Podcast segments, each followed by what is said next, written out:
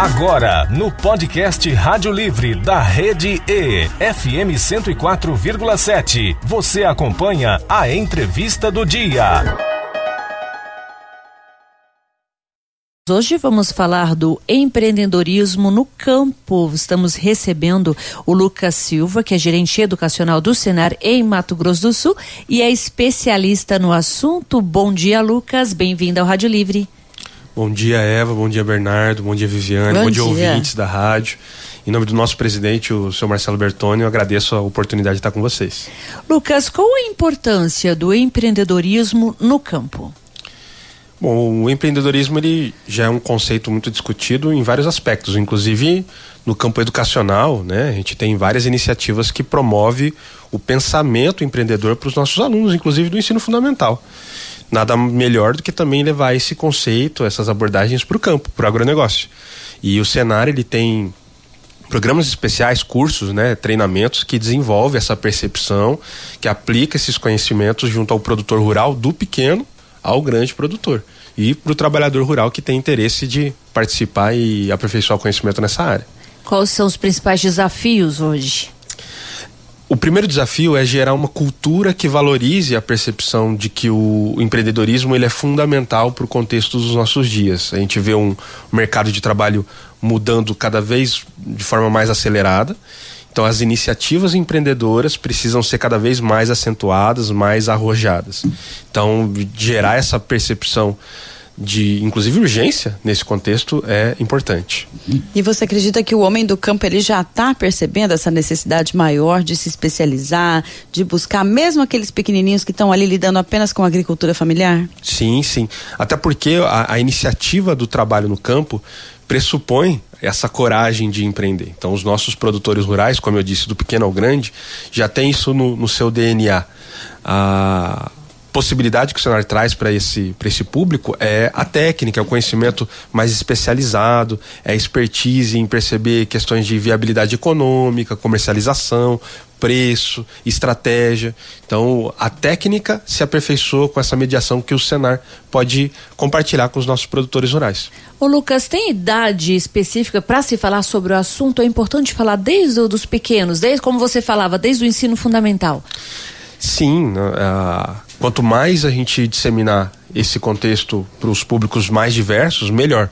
É, a gente tem iniciativas com programas especiais como o Agrinho, por exemplo, que trata sobre conceitos de sustentabilidade, estratégia, empreendedorismo para as crianças do primeiro ao nono ano do ensino fundamental mas para desenvolver a técnica propriamente dita nesses aspectos que eu mencionei, como comercialização, preço, os programas eles são voltados para trabalhadores mesmo, né? para um público maior de idade, para um público que já está envolvido com esse contexto. É o programa Empreendedor Rural, é isso? Exatamente. A gente tem o, ele é conhecido pela sigla, né? É o PER, o Programa Empreendedor Rural. Ele é um programa de 160 horas, é um programa robusto que traz essas, essas, esses tópicos que eu mencionei, né? De pensamento econômico, de viabilidade do negócio, de análise estratégica. O Lucas tem um programa também para mulheres, né? Mulheres em Campo, desenvolvido desde 2017, é isso? Sim, sim. Ele é um programa de envergadura nacional que a regional do Mato Grosso do Sul do Senar executa e a gente observou que nesses últimos anos tem se ampliado de forma é, muito satisfatória. A gente que já está com mais de 20 turmas esse ano. Saltamos de 10 do ano passado para essa praticamente dobramos, né?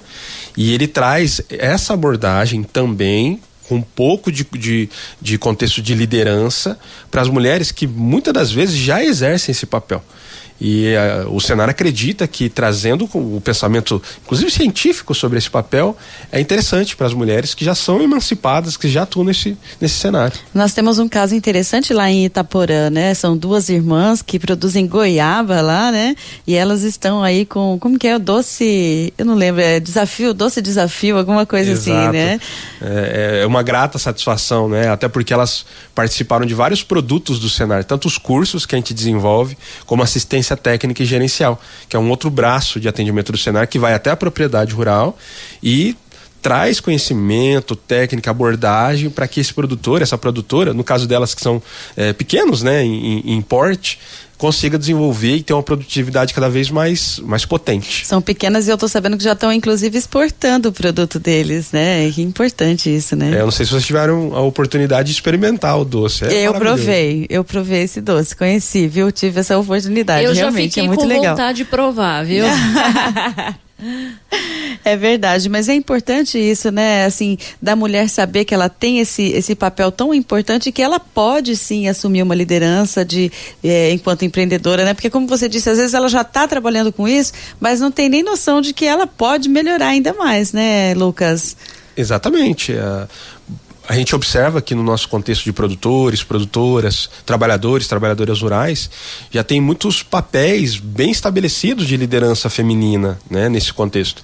Então, o cenário entende que é fundamental que elas primeiro se observem, né, se percebam como essa liderança, nesse protagonismo e que desenvolvam gestão, liderança, estratégia por meio dos cursos e da assistência técnica que o cenário oferece. Teve um, um, mapeamento né, realizado pelo Embrapa, intitulado Radar AGTEC, que demonstrou que o país conta com mais de, de 1.700 startups no setor agropecuário. Aqui no estado, a incidência dessas empresas também é grande? também é grande. O movimento de startup ele explodiu, né, num contexto global. É, no estado e no agronegócio não foi diferente, até porque o pendor produtivo é, do nosso estado, do nosso país, ele é, apela muito para o agronegócio. Então a gente observa assim um crescimento significativo de startups. Existem alguns desafios de investimento, de aporte econômico, mas são desafios que são comuns a outras áreas, como por exemplo tecnologia da informação. Então a gente tem sim um cenário muito punjante, muito muito forte no contexto de startups. E qual a importância para nós? Toda iniciativa de inovação traz para a gente processos novos, produtos novos e tecnologia. Então, as startups, como eu disse, no contexto global, acabam sendo também responsáveis por boa, parte dessa inovação. E a gente observa técnicas produtivas que são potencializadas por meio de uma iniciativa desenvolvida, pesquisada, implementada por uma startup, um aplicativo de mapeamento, de rastreamento que algumas startups aperfeiçoam, desenvolvem, às vezes até com a parceria da própria Embrapa. Então existem é, várias iniciativas no contexto privado, principalmente com startups, que agregam para o agronegócio inovação.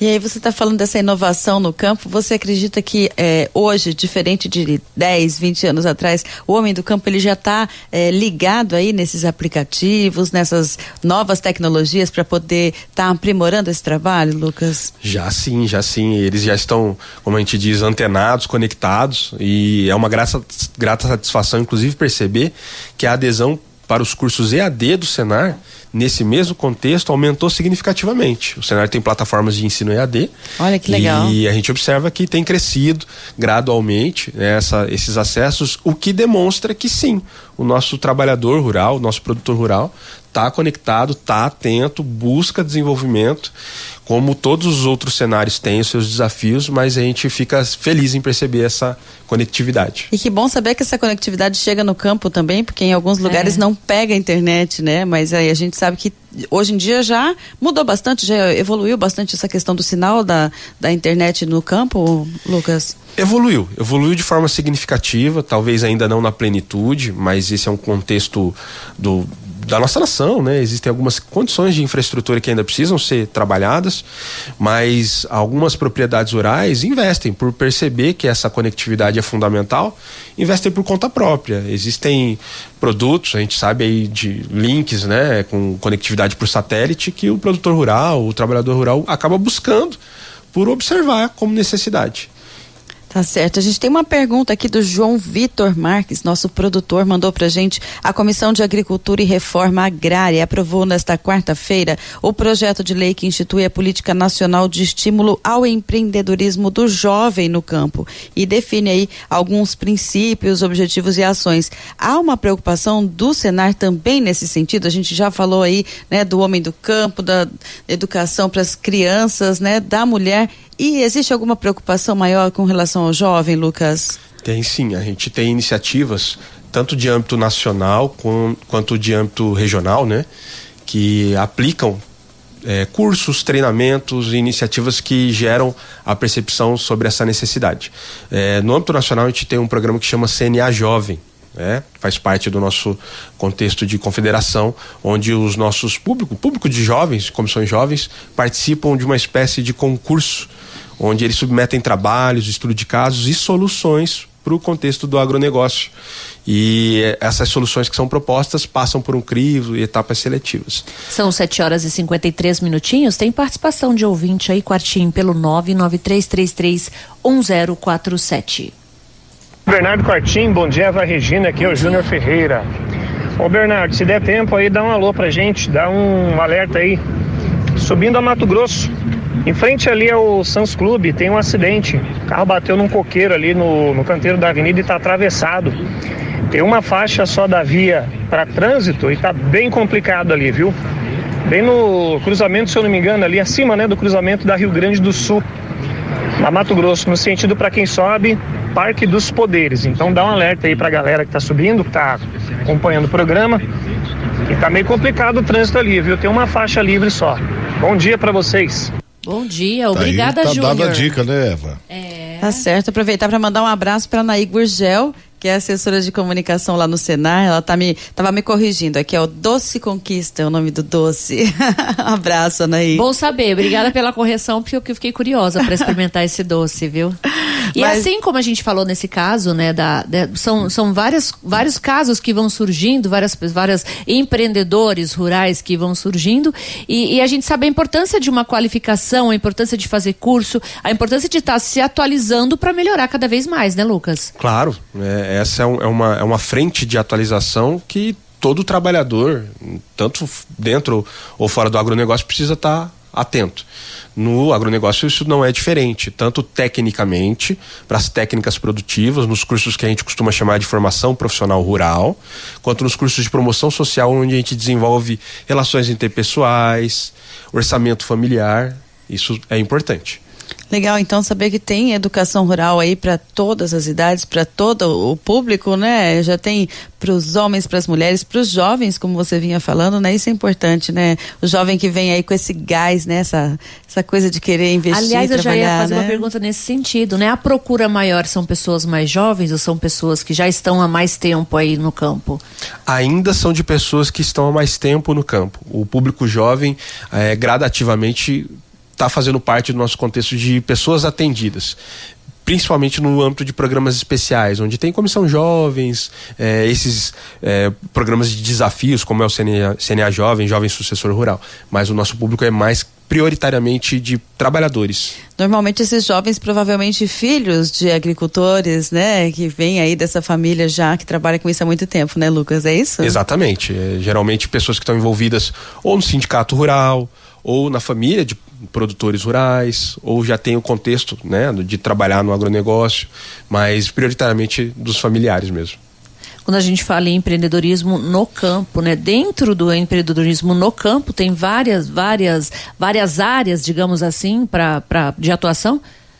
Tem sim, tem tanto no contexto de técnicas produtivas, né, que é a, o lido com, com o animal, no contexto da pecuária, com a agricultura, ou com a tecnologia. A gente observa, por exemplo, como a gente comentou sobre startups, boa parte das startups para o agronegócio estão diretamente relacionadas com aplicativos, onde o trabalhador rural mapeia trajetória, qualidade de vida do animal, rastreamento, contagem de indivíduos. Então, são várias as frentes de, de, de trabalho em tecnologia e inovação. Você sabe que me fez lembrar agora a novela Pantanal, que no remake, né, já era completamente uhum. digital o negócio, já estava ali, né, mapeando, já tinha um, é, já tinha várias, várias tecnologias ali que não tinha né, nas Inclusive, anteriores. Ele, né? Eu lembro que o... O, o Joventino? O, o pai, né, ah. o fazendeiro pai não queria abrir mão do rádio e uma, era uma briga com os filhos. Pô, a gente já tem sinal de internet. Não, eu vou usar o rádio, eu quero usar. Câmbio, desligo. É, não, tá é, é presente ainda. Tá certo. Lucas, Lucas Silva, gerente educacional do Senar em Mato Grosso do Sul, muito obrigada pelos seus esclarecimentos aqui no Rádio Livre. Eu queria que você deixasse ou um site, ou um telefone de contato, rede social, onde conseguir né, mais informações, onde fazer inscrição do, dos cursos. Claro, é, eu vou deixar aqui com vocês o, o nosso site ele, ele tem a relação dos nossos cursos que estão diretamente vinculados aos nossos sindicatos rurais, que atuam como parceiros nossos na, nas localidades. É o senarms.org.br. Lá o, a pessoa interessada pode procurar mais informações, contatos, vão conseguir ser atendidos diante das suas necessidades. Tá certo, Lucas. Muito obrigada pela sua participação. Um ótimo dia para você. Obrigado, abraço. Tchau, tchau. Você conferiu a entrevista do dia no podcast Rádio Livre da Rede E FM 104,7.